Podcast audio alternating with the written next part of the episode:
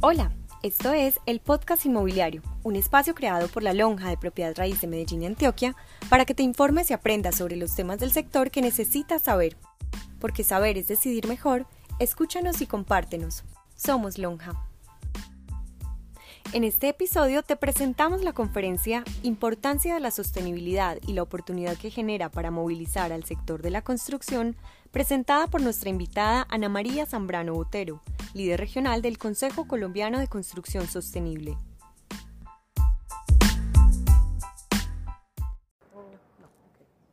Bueno, buenos días para todos.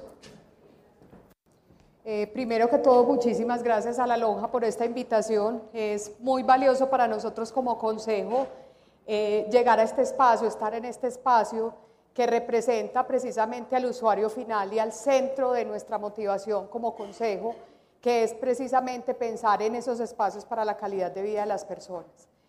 Eh, resumir todo este tema en este, en este espacio pues no ha sido fácil, pero quiero pues como sobre todo dejar dejar hoy unos mensajes generales orientados a esas oportunidades y al porqué de la sostenibilidad y por qué la sostenibilidad representa en este momento una opción viable y muy oportuna, sobre todo en el rol de ustedes que tienen ese contacto con el usuario final. Para dar un poco de contexto de por qué nos ocupamos de hablar de sostenibilidad en la industria de la edificación, les quiero mostrar aquí como estos en grandes números lo que representa la actividad edificadora y por qué hablamos de edificios responsables. Quiero hacer aquí una acotación y es que cuando nosotros hablamos de edificaciones estamos también hablando como de un genérico. Nosotros cuando hablamos de construcción sostenible estamos pensando desde ese entorno construido, desde cómo concebimos las ciudades hasta la edificación, la casa, la vivienda, la unidad de vivienda y cada uno de sus espacios interiores porque solamente la articulación de toda esa cadena, de todos los actores que están involucrados, es lo que nos da razón de ser a este cierre de ciclo completo de la sostenibilidad en la industria. Entonces, cuando hablamos de esa actividad edificadora y vamos empezando a ver esos grandes números, surgen estos datos de aquí, provenientes pues, de unos estudios que se han hecho a lo largo de los años, en donde se identifica que la actividad constructora representa el 1, perdón, es, el, es un tercio, me está como, aló, ahí ya, representa un tercio del, consumo de la energía en el mundo y un cuarto, y es responsable de un cuarto de los gases de efecto invernadero. Entonces, cuando miramos esto asociado a la vida útil promedio de una edificación, de un lugar construido, que es aproximadamente, pongámosle, 50 años, vemos cómo esas decisiones de hoy tienen unas repercusiones tan importantes a largo plazo. O sea, todo lo que hagamos asociado al entorno construido va a tener un impacto en este orden de magnitudes. En esa misma línea de impacto y costo-eficiencia, un estudio reciente del WRI, que es una de nuestras organizaciones internacionales aliadas, muestra unos datos muy interesantes, o sea, aquí podemos ver esta actividad, eh, esta actividad edificadora asociando pues, la actividad y las, las emisiones de CO2, ese costo de reducción de emisiones que finalmente están asociadas a esos compromisos que tenemos muchos de los países, entre los que se incluye Colombia, de cumplir con unas, tasas de reducción de emisiones, están mostradas aquí. Entonces, en este naranja se puede ver que con, eh, con intervenciones de costo muy bajas se pueden lograr unos impactos muy grandes. ¿sí? Entonces, miren, no solamente tenemos una importancia por el impacto que causamos, sino que tenemos todo el mercado y todo el camino disponible para que precisamente con unas intervenciones que no son de muy alto costo podemos lograr unos impactos muy relevantes en esa escala de compromisos de país. Entonces, si pensamos en esos edificios o en los lugares en los que trabajamos o en los lugares donde vivimos como un elemento vivo, podemos ver que esos espacios tienen más importancia de lo que nosotros creemos. Todos estos lugares se nos van volviendo paisaje, el lugar donde trabajamos, la casa donde vivimos, Solamente cuando ya es un efecto muy adverso nos damos cuenta. Si el lugar es muy frío, muy caliente, si está muy húmedo, si me está causando problemas respiratorios, solamente en ese momento nos damos cuenta de la importancia que eso tiene y a lo largo de, esta charla les voy a mostrar unos números asociados precisamente al bienestar. Pero las edificaciones donde vivimos, trabajamos, aprendemos, descansamos, donde interactuamos con los demás, tienen un profundo impacto en nuestra salud, bienestar y productividad, uno de los ejes importantes de la construcción sostenible. Y todas, cada una de esas unidades son parte de un gran sistema. O sea, nosotros no hacemos nada si decimos, si hablamos de ciudades sostenibles y de sus escalas macro de, de intervención y de sistemas, si no pensamos en esos espacios donde cada uno vive su día a día y hace sus actividades. Entonces, cuando hablamos de construcción sostenible, nosotros hacemos referencia a esos entornos prósperos y saludables que están en coherencia con el ambiente, con los ecosistemas, con la biodiversidad, orientadas precisamente a esa calidad de vida, y eso de manera técnica está expresada en unas mejores prácticas que van y están incluidas y consideradas en todo el ciclo de vida de una edificación o de un proyecto. Desde el diseño, de la forma como se, concibe, cómo se construye, cómo se opera y toda esa vida que tiene una edificación y en la que ustedes son actores importantes. O sea, en el momento en que se opera, o sea, una cosa es eh, cuando se diseña, se construye, se opera y se entrega, es en manos de ustedes en quien queda darle vida a ese espacio. ¿sí?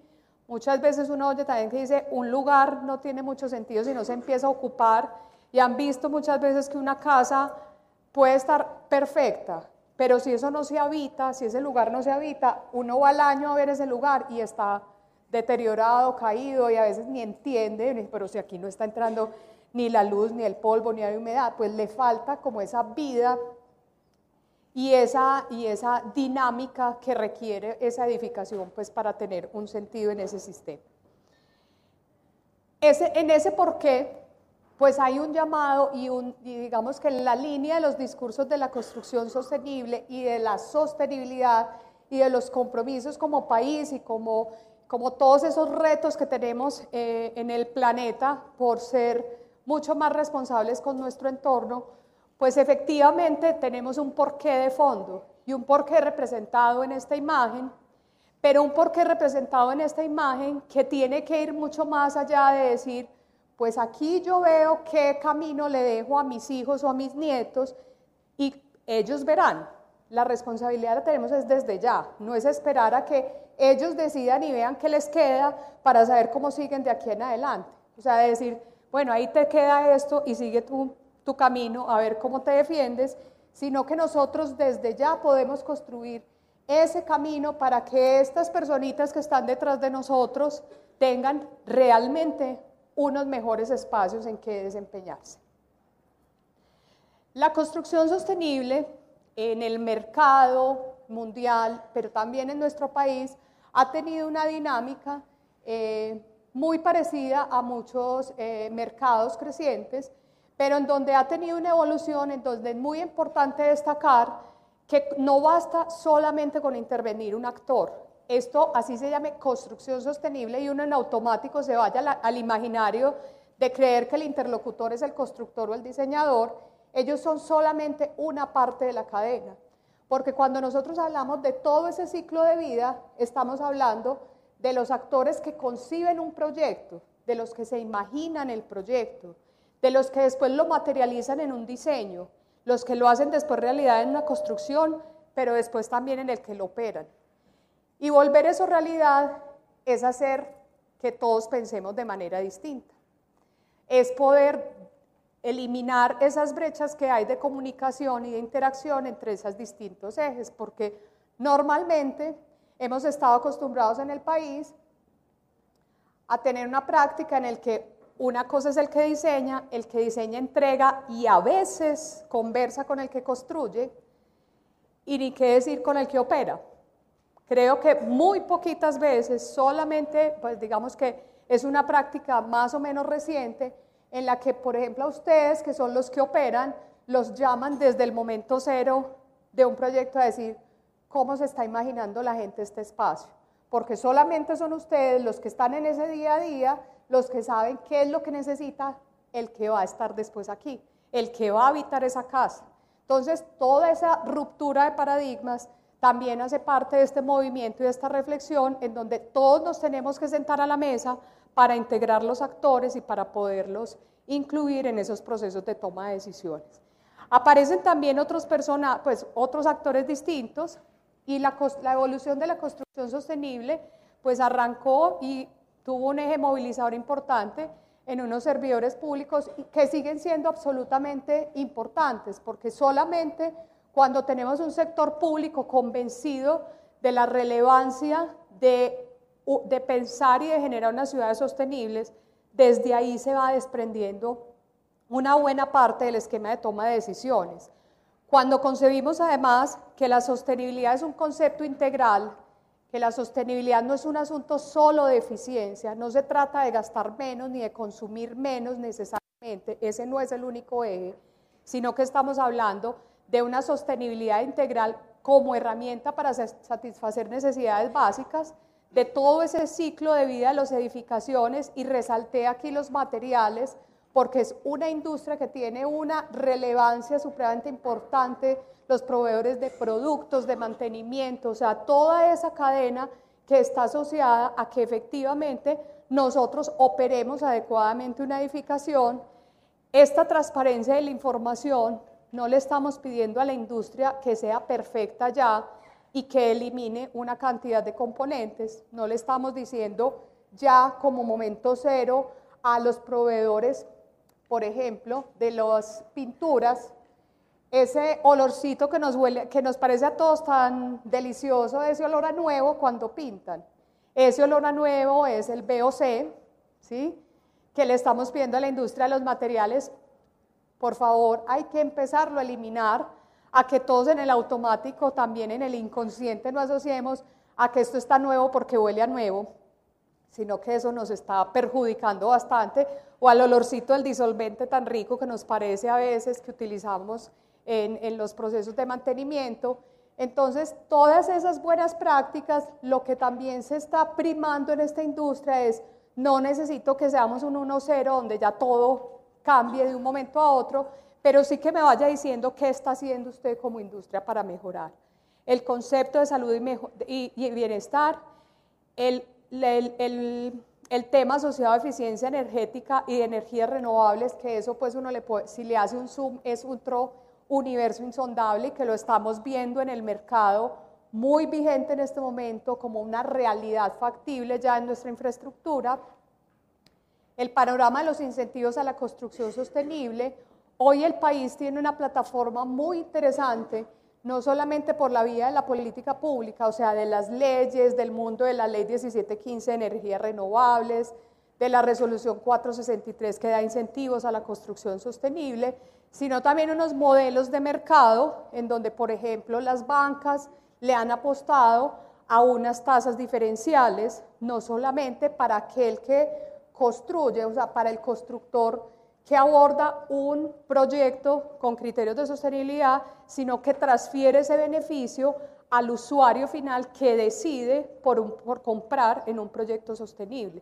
Esas son herramientas del mercado supremamente importantes que hay que articular y que están en coherencia con todo este movimiento del financiamiento verde, porque es la gran pregunta también que en este momento se está dando en el mundo y en el país. Si ustedes lo ven cada vez oímos más la emisión de bonos verdes de un lado, de bonos, de bonos de construcción sostenible por el otro, y eso no es en vano.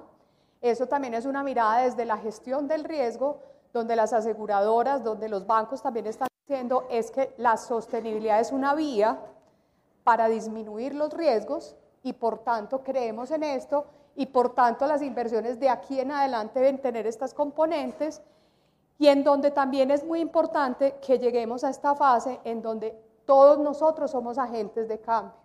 O sea, nosotros somos agentes de cambio en la medida y en nuestro perfil profesional, cuando estamos en ese día a día administrando una propiedad, entendiendo qué quiere el usuario, pidiéndole a nuestros proveedores también que sean distintos, o sea, la responsabilidad que cada uno en su cadena tiene por transformar toda la cadena.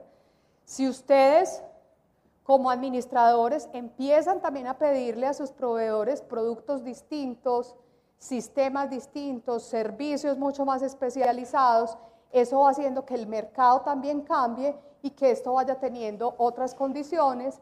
Cuando cada uno de nosotros como ciudadano empieza a priorizar un proyecto por tener unos atributos de sostenibilidad a otro y empieza a decirle al mercado, es que yo siento que esto puede ser diferente por, por estas características que tiene, toda esa articulación va teniendo sentido y va haciendo que las líneas de negocio se muevan hacia otro lado.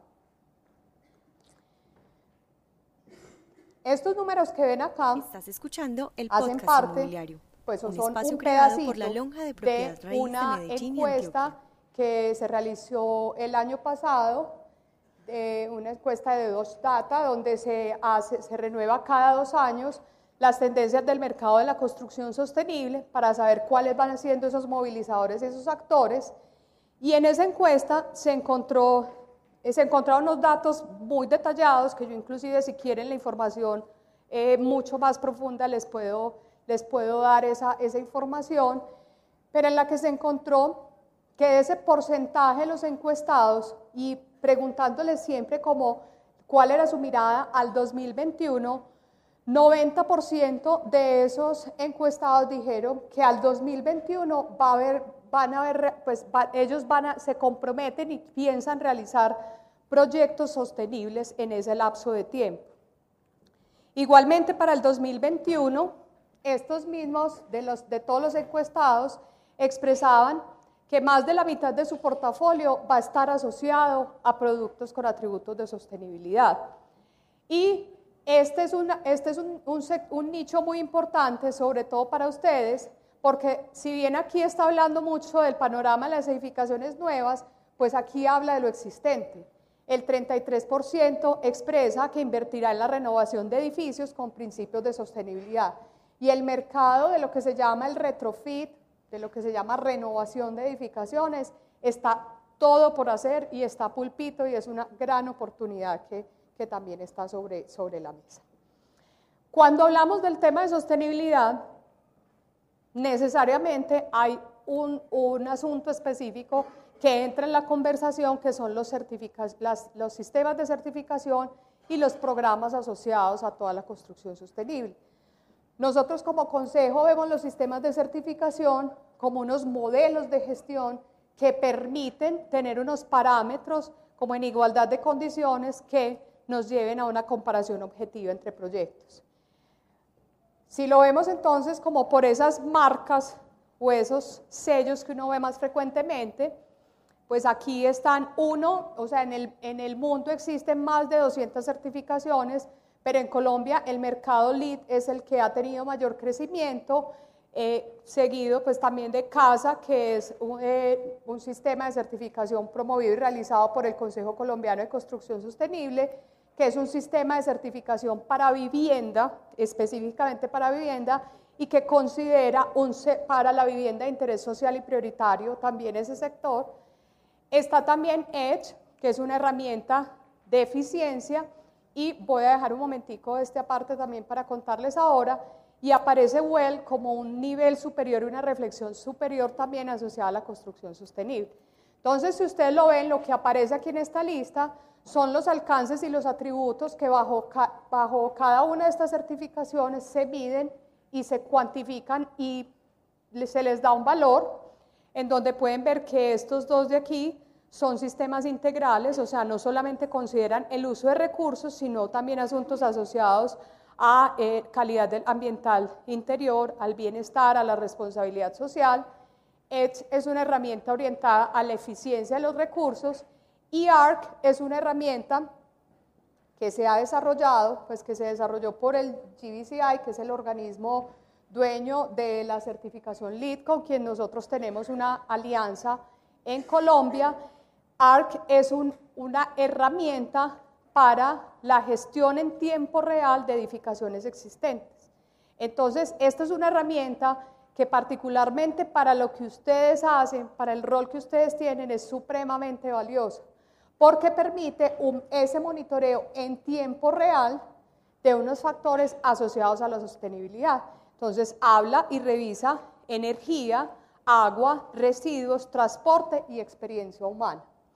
Hay otro sistema de certificación WELL que nosotros también lideramos conjuntamente para Colombia eh, con el GBCI, que como su nombre lo indica, es un sistema orientado a salud y bienestar. ¿sí?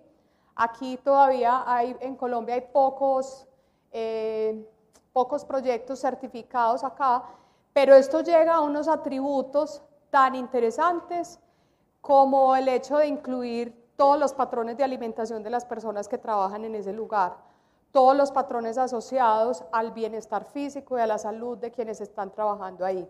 Y todo eso tiene una medición y unos criterios objetivos asociados a ese bienestar.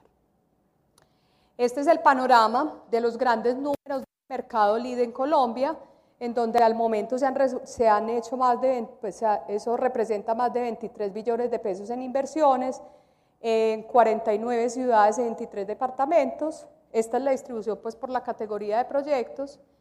Y en estas cifras que están definidas por tipo de usos, pues sigue preponderando este uso, que es el de oficinas, que realmente la historia de cómo se empezó a, mover el mercado de las certificaciones en Colombia parte de ese mundo institucional.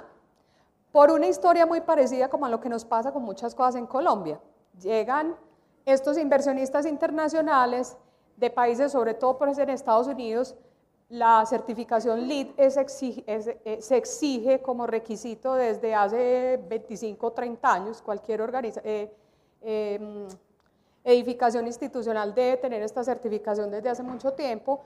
Entonces empiezan a llegar estas multinacionales a buscar sitios donde poner sus, pues donde tener sus oficinas a Colombia y en los términos de referencia dice certificación LEED y todos como a mirarnos las caras a decir, pero al mejor estilo colombiano, espéreme tranquilo, yo, yo le, dentro de ocho días le digo y a los ocho días la respuesta era, pero tranquilo, que claro que se lo tengo. Lo que implica también que nos ha tocado ir aprendiendo sobre la marcha, con todo lo, lo bueno y lo malo que eso trae, pero eso ha hecho también en esa perspectiva de lo bueno, que ese mercado de las oficinas o de las edificaciones institucionales pues haya tenido mucha fuerza. En ese mismo estudio que les mostraba ahora, la gran tendencia o sea, el mercado de las oficinas se va a seguir manteniendo, pero los dos grandes sectores que se están potencializando en este momento son el, el sector de vivienda, que el sector de vivienda está disparado en estos números de, de tendencias, y el mercado de las edificaciones o de los espacios existentes. Porque, pues precisamente, ya estamos, la gran mayoría de las ciudades ya tenemos todo construido. ¿sí? O sea, arrancar de cero es mucho más fácil, pero nosotros tenemos una ciudad construida con una infraestructura importante que tenemos que hacer la reflexión de decir qué vamos a hacer con esta infraestructura y cómo la vamos a volver competitiva y atractiva. Cuando hablamos entonces ya de la operación sostenible, o sea, les mostré ahora como todo ese entorno del mercado, cuál es la realidad en Colombia, cuando estamos hablando de operación sostenible, estamos hablando y ante la, respuesta que, a la pregunta que está aquí de qué es operar de forma sostenible, operar de forma sostenible significa implementar prácticas sostenibles, reduciendo los impactos durante todo el ciclo de vida de las, de las edificaciones. Entonces estamos hablando de que desde el diseño se tengan unas consideraciones para que además de ser bonito sea funcional, para que además de ser bonito y funcional se garanticen también en ese cierre del ciclo unas condiciones de mantenimiento que no terminen siendo inviable, haciendo inviable el proyecto. O sea, esas prácticas se están viendo desde, pasando también por el proceso constructivo. Nada hacemos si yo al final tengo una edificación con un sello muy hermoso, muy rimbombante, un lead platino o un casa eh, nivel 5 cuando finalmente yo acabé con todo lo que estaba al paso mientras que estaba construyendo. También cuando operamos de forma sostenible estamos hablando de programas de mantenimiento del interior y el exterior y todo lo que esto tiene asociado en términos de bajo impacto. Entonces lo hablamos ahora de los productos que se utilizan, de los recursos que necesitamos. O sea, no, no hago yo nada tampoco concibiendo una fachada muy espectacular, si esta fachada tan espectacular significa que su mantenimiento va a tener unas demandas de, de agua impresionantes, entonces ahí no hice mayor cosa. Un espacio creado por la longa eh, También significa emplear estrategias de reducción en los consumos de agua y energía, entonces esto nos lleva a que tengamos la necesidad de estar, de conocer muy bien lo que nosotros estamos operando, para que esas estrategias no se tengan que hacer de manera remedial o en el momento del chequeo a los cinco años que uno dice, eh, ¿y a mí por qué fue que se me, por qué fue que eh, se, me, se, me, disparó tanto este, este consumo de energía? ¿O por qué en esas edificaciones, si este edificio lleva 15 años funcionando también, pero es que a los 15 años me di cuenta que ese refrigerante que se necesitaba para el ascensor yo ya no lo puedo traer por restricciones ambientales. Entonces ahí ya me cambió completamente y me dañó la viabilidad completamente de, mi mantenimiento. Entonces, si yo estoy haciendo una identificación en tiempo real de lo que voy necesitando, pues voy llegando a tiempo con esta solución. El uso de productos y prácticas de limpieza adecuadas con el medio ambiente. Entonces, todo lo que se desprende de ahí, hagan ustedes su lista mental de cuántos proveedores tienen ustedes en su oficio y a cuántos proveedores hay que empezarles a decir, ¿qué estás haciendo por esto? No, es que yo no tengo eso, no, es que eso le va a costar más caro, puede que en el minuto uno puede que le resulte más caro, pero venga, trabajemos juntos como cadena para que yo no esto no tiene por qué costar más necesariamente, ¿sí? Las políticas sostenibles de compras de productos y servicios, o sea, no es solamente un asunto de etiquetado y no es solamente que el gerente de la compañía esté muy convencido si yo tengo una persona eh, encargada del abastecimiento que su único criterio de selección sigue siendo el costo. El costo es importante, pero ya cada vez las variables de decisión van siendo, más combinadas y necesitamos otros atributos también para decidir. La gestión responsable de los residuos generados por los usuarios es algo pues que ustedes también lo viven permanentemente, saben que a través de una gestión adecuada también se pueden generar unos recursos, o sea, no es solamente pagar menos en la misma línea del uso de los recursos, sino también que yo una correcta gestión tenga una retribución y estos aspectos de monitoreo y control de calidad del aire en todos los espacios ocupados, que lo, pues, lo podemos ver ahora. Entonces también surge esa otra pregunta, ¿para qué me sirve a mí operar de forma sostenible? ¿Sí? Entonces, cuando yo voy a operar sostenible, eso en el día a día también está representado en unos documentos de operación completos. Nosotros también, y eso no es de este, esto es de todos, esto es casi que reflexión para todos los colombianos. Nosotros hacemos muchas cosas en el camino y somos a veces malitos para documentar, para que esto nos quede, para tomar los datos, o a veces nos llenamos de datos que no nos sirven de nada. Si los datos no nos sirven para tomar decisiones oportunas, nada hicimos tampoco. Entonces uno muchas veces llega y el administrador le muestra, sí, claro, mire, yo aquí tengo el, ex, pues, vea, mire, mire, mire mi folder de facturas, yo los tengo organizados con la viñeta. ¿Para qué los tiene organizados? Los puede tener en rojo, azul, morado y verde si no está tomando ninguna decisión al respecto. ¿sí? ¿Para qué tiene 75 cuadros en Excel con datos si con eso tampoco está pasando nada? Si eso no le está sirviendo para decir semana a semana, a ver cómo voy monitoreando, cómo lo voy haciendo, y sobre todo cuando ya tenemos unas herramientas tecnológicas que nos permiten unas decisiones en tiempo real con datos que tenemos a la mano. ¿Para qué nos sirve también operar, de forma sostenible? porque así podemos tener personal de mantenimiento mucho más entrenado, más empoderado, que se siente partícipe de ese proceso y como de la vida del lugar que está habitando, ya sea una unidad residencial, sea un, edificio de, de, oficinas, lo que sea.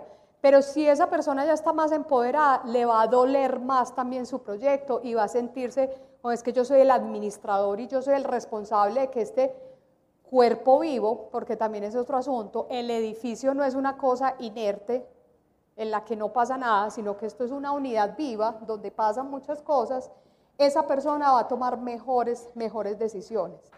Voy a poder tener unos sistemas probados que van a funcionar adecuadamente, que yo les voy a estar midiendo adecuadamente. ¿sí? Ayer precisamente estábamos haciendo pues un entrenamiento y montando en esta plataforma ARC los datos de un de, una, de un usuario que tiene mil y un activos aquí, un usuario súper grande, y nos decía, es que me está dando en este corrido de información unos consumos de agua que yo no entiendo. Volvemos a lo mismo, a las 300 carpetas. Mire que yo tengo las 300 carpetas de información. ¿De qué le sirvieron las 300 carpetas de, de información si se pasó un año entero pagando los sobrecostos de una fuga que le estaba representando en su sistema de suministro de agua. O sea, nada hizo porque se pasó todos los meses diciendo, ¿qué será? Qué preocupación, porque es que me está subiendo tanto la factura del agua. Y al otro mes volvía y decía, no, es que el agua ha subido. ¿Será que el agua ha subido? No, qué preocupación. O sea, de nada sirvió porque lo único era, estaba angustiado todos los meses, pero pagando, pagando más. Entonces no tenía mucho sentido. Sistemas de ventilación natural funcionando adecuadamente sin quejas por temperatura o calidad del aire.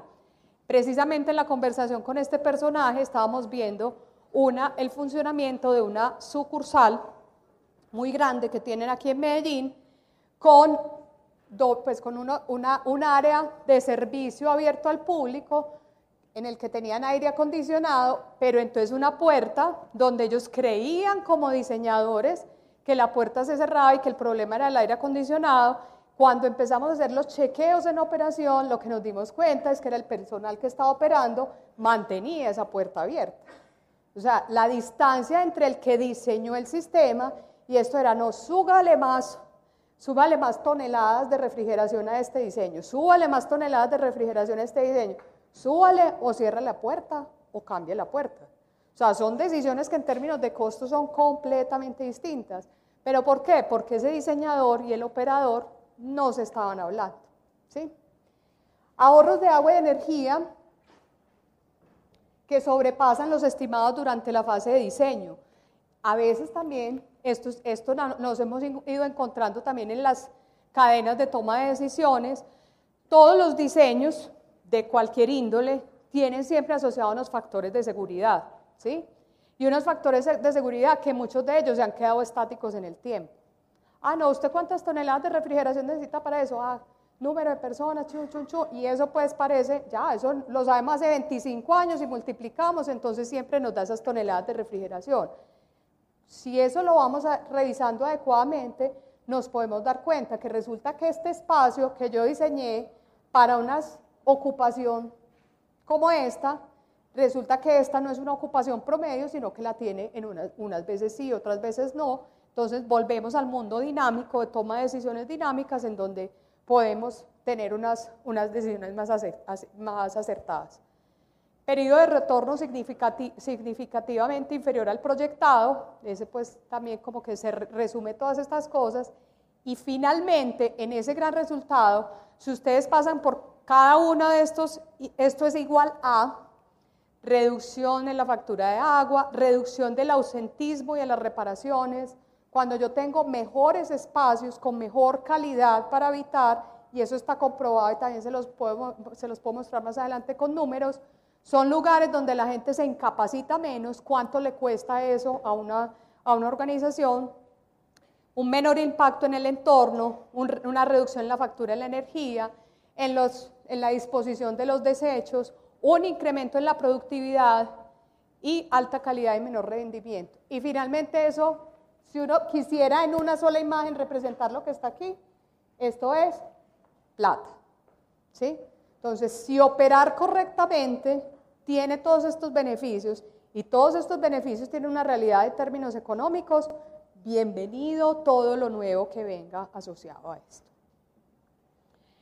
En esas cifras del mercado y en ese mismo análisis de, de ese estudio, también se preguntó qué era lo que pasaba y cómo eran esos principales motivadores de la industria en Latinoamérica. Entonces lo hablábamos ahora de la cultura de la corporativa de, las, de los desarrolladores, de unas, regulaciones de unas regulaciones ambientales que también están favoreciendo. El mundo de las regulaciones no solamente es la vía restrictiva, sino la vía del incentivo. Entonces también eso ha llevado a que la aguja se mueva para que el modelo de negocio cierre. Y miren este dato aquí tan interesante en donde se resaltan los bajos costos de, operación de los inmuebles, las mejores prácticas y ese incremento en la demanda. Y cuando nosotros estamos hablando de calidad del aire interior, también se está encontrando estos datos que ven acá.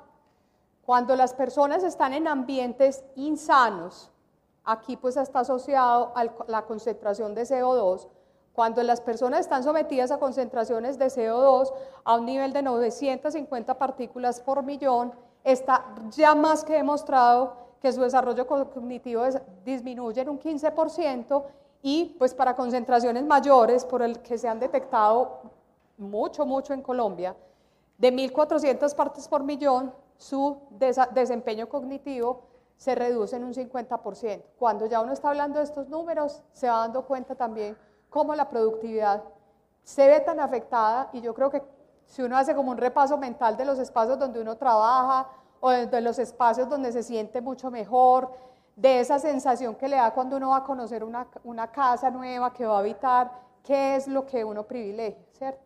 Entonces, esas cosas también son ahí supremamente importantes. Y que sin lugar a duda, para las compañías ha empezado a tener también un cambio. Y cuando hablamos de las compañías, son las compañías para los distintos mercados, ¿sí? Entonces, el mercado institucional, el constructor, los constructores cada vez nos dicen, nos cuesta mucho más trabajo entregar día a día algo que uno diga esto va a prueba de cualquiera.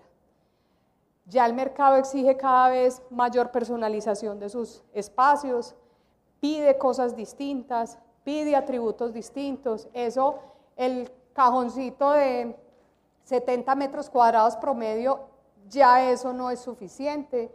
Ya todos estamos preguntando qué hay afuera, cómo es el entorno, qué es lo que yo quiero hacer, cuáles son las condiciones de accesibilidad, cómo es el transporte, usted qué más me va aquí. Y eso pasa desde el punto de vista del que está comprando vivienda hasta el que institucionalmente también está buscando su oficina. ¿sí? Entonces todos en mayor medida estamos pidiendo un poquito más y piensen ustedes cómo han sido, ha sido a lo largo de los años sus decisiones sobre los espacios que han habitado. Y vean que cada vez nosotros estamos ya lo que hace unos 20 años nos decían las constructoras como, mire, yo le garantizo aquí vista al bosque. Eso nos lo creíamos hace 20 años. Cuando uno decía, es que ese bosque, este lindero de aquí, ah, es que ese bosque es del vecino. O sea, no me garantice, no me garantice bosque, ¿sí? No me garantice que lo que yo no puedo tener aquí, entonces garantíceme otras cosas y que ya hemos ido migrando también a otros espacios de otros públicos hace muy poquito, y eso sí lo saben ustedes mejor, mejor que yo, todos estos modelos de, por ejemplo, voy a decir marca, qué pena, pero es que no me sé el nombre técnico, los seniors, pues los de, ¿cómo se llama? Compartido, pues como el esquema de, de compartir, o sea, de hace cuántos en Colombia se vino a pensar que había un, un, un público adulto que estaba necesitando otras cosas y que no necesariamente era el asociado a que yo ya voy a estar en un lugar donde me voy a ir a morir. No, me voy a ir a un lugar rico, donde estoy con gente con mis mismos intereses, donde nos ofrecen una buena alimentación, donde yo puedo ir a jugar, o sea, una cantidad de cosas, los coworking, ¿sí? Que inclusive los coworking pues ya en los últimos tres años han evolucionado y no son coworking, otros son networking, otros son, porque ofrecen cosas completamente distintas. Entonces, toda esa gran oferta y toda esa dinámica tan amplia que en los, yo diría que en la última década, en los últimos cinco años se ha dinamizado tanto, obedece a que el consumidor es un consumidor distinto, a que estamos pidiendo otras cosas distintas, a que necesitamos pensar en otras cosas distintas. Entonces, eso está orientado a ese diferencial que están buscando también las empresas, en donde están pensando en ese mejoramiento de la imagen de la marca, a una reducción de riesgos, los que les decía ahora de lo de salud y bienestar. Eso tiene unos números súper interesantes. ¿Cuánto le cuesta a una compañía todas las ausencias por incapacidades, por enfermedades respiratorias? que son las más comunes siempre asociadas a un mal manejo, casi siempre de un aire acondicionado, de una mala ventilación natural, ¿sí? que eso finalmente es un mantenimiento, al incremento de la productividad, ¿sí? a los asuntos asociados a retención de empleados y reclutamiento, cuando ya cada vez vamos oyendo es que no solamente es el salario que yo me voy a ganar, porque es que para mí es importante que yo tenga un tiempo flexible, que yo que esté cerquita a mi casa, que tenga opciones de transporte público, todas esas cosas van, van tomando en, el factor de decisiones. Y así hay muchos estudios como estos que, estas conclusiones que les muestro aquí, uno de Forbes, otro del USDBC, en donde muestran los valores asociados, los incrementos asociados a invertir en esas edificaciones sostenibles, a lo que lo valora un inversionista, donde propietarios operadores de edificios comerciales se estima que invertirán eh, alrededor de 960 billones de dólares en precisamente hacer más verde su infraestructura, en que las áreas protegidas incluyen sistemas más eficientes de ventilación, de aire acondicionado, de ventanería, de vistas, de iluminación, de sanitarios, o sea, todo eso está representado en el mundo de la técnica de la construcción sostenible que edificios con menores costos de operación y mayor calidad de ambiente interior son más atractivos para los grupos de los inversionistas y eso nos lo dicen todos. Ayer también estábamos en una reunión con unos fondos de inversión y nos decía, esto para nosotros ya está en la matriz, ya está en la matriz de consideración para revisarlo cuando nos invitan a invertir en algo. ¿sí?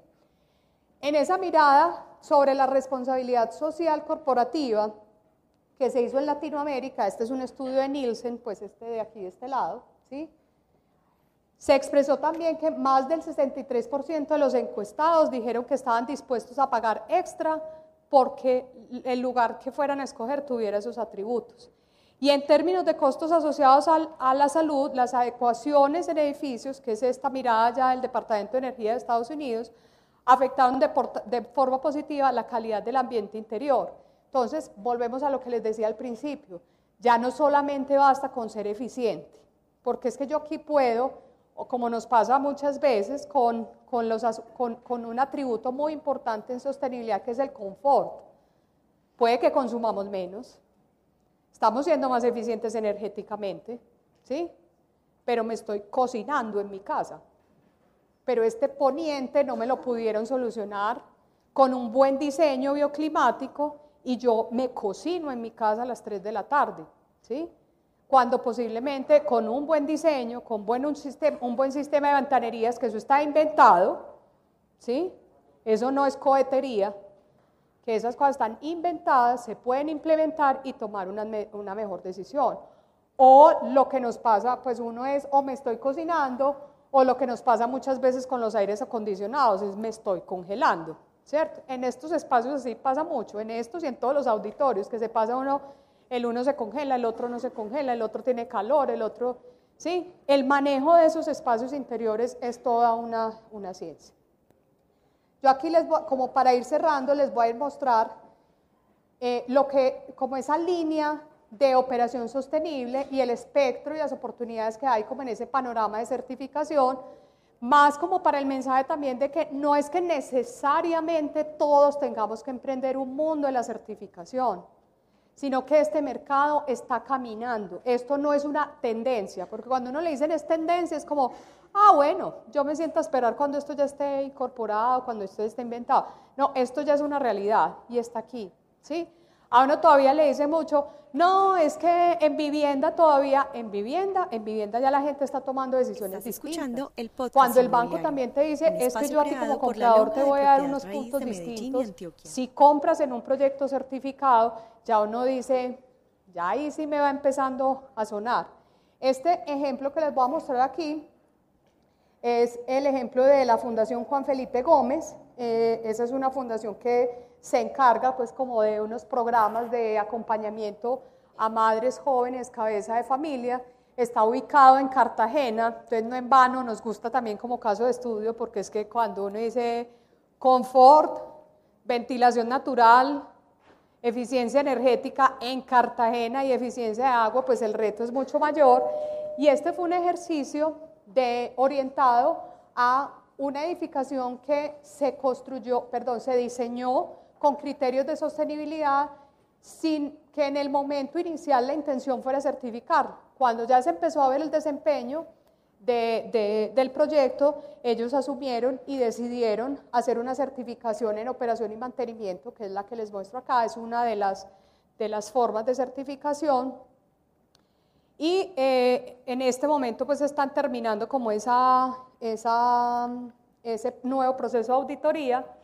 Entonces, cuando se está hablando en un proyecto de esos aspectos principales de la sostenibilidad, pues hay varios aspectos que, que se consideran. ¿sí? Entonces, este simbolito es el que hace alusión a los espacios externos, ¿sí? a lo que me ofrece el entorno circundante a mi edificación. Entonces, yo ahí estoy hablando de planes de manejo de áreas duras y zonas exteriores, de los planes de erosión y sedimentación y paisajismo, del plan de control integral de pestes, que esto inclusive va sirviendo hasta mucho como lista de chequeo, por eso es que les decía que para nosotros estos sistemas de certificación son también modelos de gestión, porque la idea no es que ustedes salgan de aquí y digan, ay, sí, la sostenibilidad, la sostenibilidad, y, y entonces, ¿yo qué voy a hacer? O sea, eso se materializa, pues este es solamente un ejemplo que aplica para este caso, pero sirve de guía para saber de qué estamos hablando desde la perspectiva técnica. En términos de residuos, estamos hablando de unas políticas de compra sostenible, de manejo de residuos sólidos. En términos de calidad del aire, del aire interior, estamos hablando de una política de limpieza verde.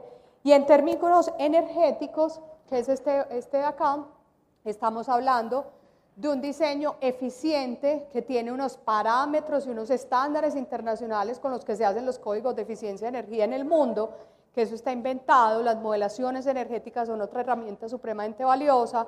Estamos hablando de sensores de ocupación, de iluminación exterior, de, de tipologías de iluminación, porque también son, o sea, esto es un universo tan grande y que hay tanta disponibilidad desde el mundo de la técnica que no necesariamente tenemos que tomar decisiones 1-0. ¿Cuántas veces les ha pasado a ustedes que llega un consultor y dice, Facilísimo. Su solución aquí es cambiar todo por iluminación LED.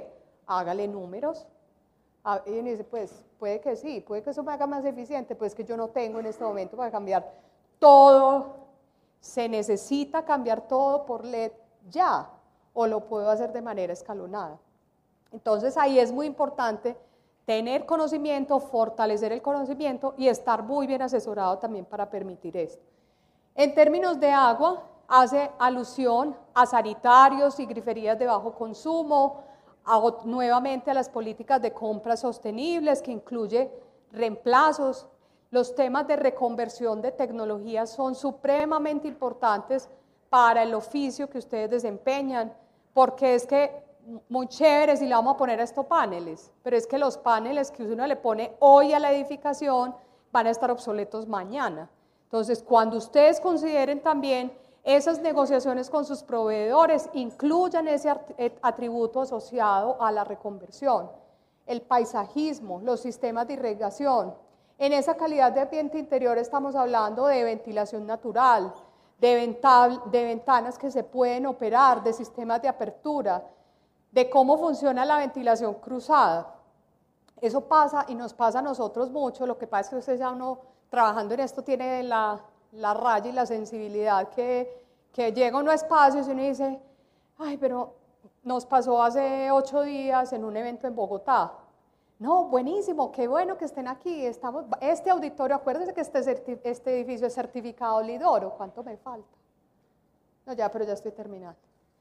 Eh, este edificio es certificado LEED Oro y empezamos las conferencias y nos estábamos congelando. Después alguien dijo que le bajaran al aire y nos estábamos era cocinando y teníamos toda una vidriera allá divina, que se, y eso era tele, y nos llevamos toda la jornada de la mañana, el que se calentaba, el que se cocinaba, hasta que ya uno de mis compañeros se paró donde el que, hace la operación y le dijo, ve, ¿qué tal si ensayamos a abrir y cerrar las ventanas? Estamos en Bogotá, ¿qué sentido tiene que a las 9 de la mañana estemos prendiendo un aire acondicionado en Bogotá cuando tenemos unas vidrieras para, o sea, a veces no es ni siquiera y nos, nos distraemos mucho con los gallos y la tecnología, cuando posiblemente el sentido común nos da mejores respuestas. Esta es esa plataforma que les hablé, esa plataforma en tiempo real que nos permite monitorear energía, agua, eh, residuos, transporte y experiencia humana y nos va permitiendo, o sea, aquí para cada una de ellas va mostrando el avance. Entonces miren que aquí, esta acá nos está mostrando en abril cómo va y los puntos que obtiene, en mayo cómo va y qué va pasando en este momento. Así uno entonces mes a mes, día a día puede estar diciendo, me estoy cayendo, me estoy yendo, ¿qué es lo que voy a hacer? Esta es la del agua, esta es la de residuos, ¿sí? Entonces miren que es un proyecto que energéticamente está muy bien, en agua le falta, ¿sí? Lo que pasa es que esto también es una cosa asociada a la percepción, la energía es mucho más costosa, entonces también a veces cuidamos más lo que nos cuesta más. Los residuos, en donde tienen unos grandes retos, el transporte, esto, es, ah, esto se hace pues con encuestas periódicas y se diseñan eh, medidas para esto, y la experiencia humana, que es una, una, unos indicadores que están divididos en encuestas de satisfacción, o sea, cómo se siente la gente que habita esos lugares, y también con otra parte de pruebas de, de calidad de, interior, pues de emisiones y de, calidad completa. Uh. Entonces, de ahí se derivan unos planes y a partir de esa derivación de planes es que uno toma decisiones y empieza a ver una cantidad de beneficios. Entonces, en esa, en esa línea, como de todo este panorama que les he mostrado, como recogiendo esas líneas de beneficios, pues la gran pregunta y lo que nosotros dejamos sobre la mesa es que entonces, ¿cuál es la forma menos costosa, que genera menos desechos, que consume menos recursos, que además vaya orientada a entregar el servicio que el usuario necesita? ¿sí? Si esto lo hacemos desde el momento inicial al momento final, pues la construcción sostenible y las prácticas sostenibles van siendo la respuesta. Esto, volvemos a, los números, ¿sí? En donde están reportados por encuestas que muchas de las personas encuestadas aquí, el 65% de ellos, decía que indudablemente contar con una edificación sostenible le traía unos bajos costos en operación, que le mejoraba el precio de venta, ¿sí? que para el 78% de encuestados representaba atributos de salud y bienestar, y que si bien cuando hablamos de costos también hay un, como una sensación en el ambiente y un mito que tiene mucho de mito, porque ya el mercado ha cambiado mucho, que aunque haya proyectos, y estos son datos que nosotros hemos obtenido de ese estudio que hacemos periódicamente de cuánto vale más la sostenibilidad, este 4 y este 9% no necesariamente está asociado siempre a las medidas de sostenibilidad, sino a malas prácticas que hacemos desde los procesos de diseño, pero aún así, si partiendo de la base que pueda costar entre el 4 y el 9%, miren los datos que se están obteniendo. Cuando yo hago intervenciones sostenibles para edificaciones nuevas, Estoy hablando de unos tiempos de retorno, o sea, estoy hablando que a un año para Colombia yo estoy teniendo un 10% de reducción de costos de operación, a los 5 años un 18%, y cuando hablo de las existentes, mire de lo que se trata, ¿sí? Entonces también esto es un llamado a una toma de decisiones a un poquito de largo plazo, sobre todo en este panorama de las existentes, que uno dice, no, pero es que poner esos paneles, ah, Ah, pero es que eso no se le ve en el año uno, pero después, porque es que usted es el que se va a quedar operando eternamente esta edificación. Entonces, la construcción sostenible, con todo este eh, paseo que les di por los números y por los datos que vamos encontrando, la construcción sostenible va mucho más allá de un compromiso por hacer las cosas mejor. ¿sí? La construcción sostenible está representada en estos impactos que se muestran aquí en nuestro último estudio de casos sobre la, construcción sostenible, que se ha podido ver que En espacios con vistas al exterior, la función mental y de memoria mejora entre un 10 y un 25%, que en los call centers el procesamiento de llamadas se, se vuelve más rápidas en un 6 y un 12% cuando se tiene también un mejor entorno, cuando unas vistas al exterior, que las hospitalizaciones son un 8.5% más cortas, con todo lo que eso implica en gastos también y en bienestar pues, del paciente, que cuando estamos hablando de luz natural, Está demostrado que los estudiantes tienen, mejoran su rendimiento entre un 5 y un 14%, que los procesos de aprendizaje también cambian entre un 20 y un 26%, que los trabajadores son más productivos en un 18% y que ese uso de luz natural en lo que respecta a las ventas del comercio aumentan entre un 15 y un 40%. Y respecto a los sistemas, pues se habla de una productividad, de un aumento en la productividad por una mejor iluminación del 23%, por una mejor ventilación del 11% y por un control individual de temperatura en un 3%. Entonces, en este par de beneficios, pues la construcción sostenible es una oportunidad para todos. Para ustedes que operan, tienen todo el camino abierto.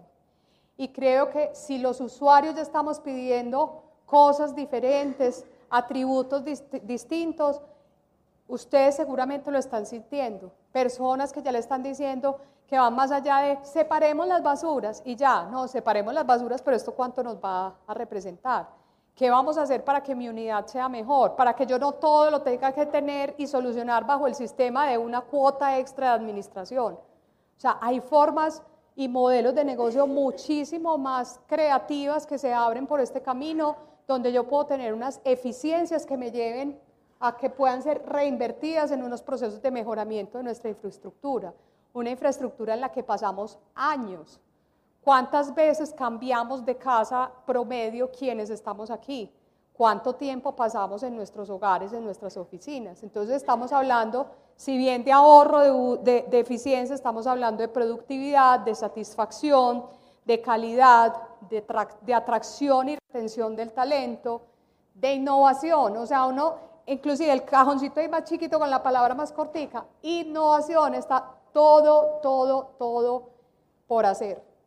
El mercado de los materiales, de los proveedores, está completamente orientado a esto, a cambiar las formas de hacer sus productos, a generar otra oferta, a que el prestador de servicio también sea distinto, a que el proveedor del ascensor no sea solamente el que va y le vende a usted el ascensor, sino que también le genere otros, otros valores agregados a ese servicio, a valorizar más los activos, acceder a capitales estratégicos. Cuando ustedes tienen, eh, son propietarios administradores de unas edificaciones mucho más competitivas, serán más atractivos y será mucho más fácil eh, administrarlos, arrendarlos, venderlos. ¿sí? La resiliencia del negocio ante escenarios inciertos y complejos, o sea, esto es cambiante. ¿sí? Mercado distinto que requiere innovación que requiere estar repensándose todo el tiempo. Marca y reputación. Eso es un asunto que cada vez va cobrando más vigencia. ¿sí? Entonces, como respondiendo a esa primera pregunta y al título de, de, mi intervención, de cuáles son los beneficios, ¿sí? ¿qué significa entonces contar con una edificación sostenible? Significa un mundo de oportunidades cada vez más factibles, un hecho apremiante y sin reversa, por lo que les decía ahora, esto no es una tendencia, esto está aquí. O sea, ya sobre esto se está tomando decisiones. Los fondos de inversiones toman decisiones con esto. Los inversionistas internacionales, el comprador de la vivienda, todos estamos ya en otra línea. Miren que cada vez más tomamos las decisiones sobre cómo nos alimentamos, a qué gimnasio vamos, con quién nos relacionamos. Representa también y pone en claridad un aspecto como la energía, una energía ya vista más desde la perspectiva termodinámica, del consumo, de cuánto gastamos todos nosotros energéticamente para pasar un día. Energéticamente significa es cuánto tiempo yo estoy consumiendo en transportarme de un lugar a otro. Entonces, si el lugar que me está ofreciendo como vivienda no tiene esos atributos de fácil movilidad, no me va a servir. Cuando yo estoy hablando de mucho más que recursos en construcción. O sea, no es solamente generar pocos impactos cuando se está construyendo, sino todos esos productos que ustedes utilizan en la operación, cómo se hace esa disposición final. Cuando estoy hablando de, de que efectivamente hay un camino posible que ya otros han ido abriendo, que a otros se les ha ido viabilizando el camino también, que hay tantísimos modelos de negocio nuevos asociados a la sostenibilidad, es porque esto está y llegó para quedarse, esto no, no, tiene, no tiene retorno. Y que hay unos retos efectivamente para asumir con participación activa y articulada con toda esa cadena de valor. Esto no es del constructor, no es del diseñador, no es solamente del operador, esto es de la conversación activa y permanente entre todos esos actores. Entonces, no se trata, volviendo como a esa imagen inicial, al por qué. Porque nos merecemos todos también un mundo mejor, porque estamos en un modelo de negocio que está inventado. Esto no es un asunto solamente de proteger los recursos, que es supremamente valioso y debemos hacerlo, pero más allá de esa convicción es que aquí hay un mercado de oportunidades, son modelos de negocios viables que por esta línea se puede darle un empujón muy grande y no solamente por ellos, por estas imágenes de, como de inocencia que uno ve aquí, sino que es precisamente por todos nosotros. Todos nosotros los que estamos sentados aquí también nos merecemos lugares ricos donde vivir, lugares más allá de si puedo pagar por ellos o no, todos. Por eso también fue nuestra reflexión cuando incorporamos el sistema de certificación CASA. Esto no se trata de seguir diciendo es que esto es para unos y para otros no. Hay posibilidades para la vivienda de interés social y prioritaria también. Entonces todos, todos, todos nosotros nos merecemos hogares dignos donde trabajar, hogares con muy buenas calidades donde vivir, donde recrearnos, eh, espacios que nos permita también una ciudad, una, ciudad que nos genere también esos entornos eh, saludables. Entonces, eh, pues creo que para cerrar mi intervención, pues finalmente el mensaje es todo este mundo de oportunidades que se nos abre, la innovación está puesta sobre la mesa para esto, hay una cadena de actores que queremos y que creemos que están involucrados y que deben estar aquí y por eso para nosotros es tan importante estar en este espacio, en un espacio representado por cada uno de ustedes que son la voz del usuario final. Muchísimas gracias.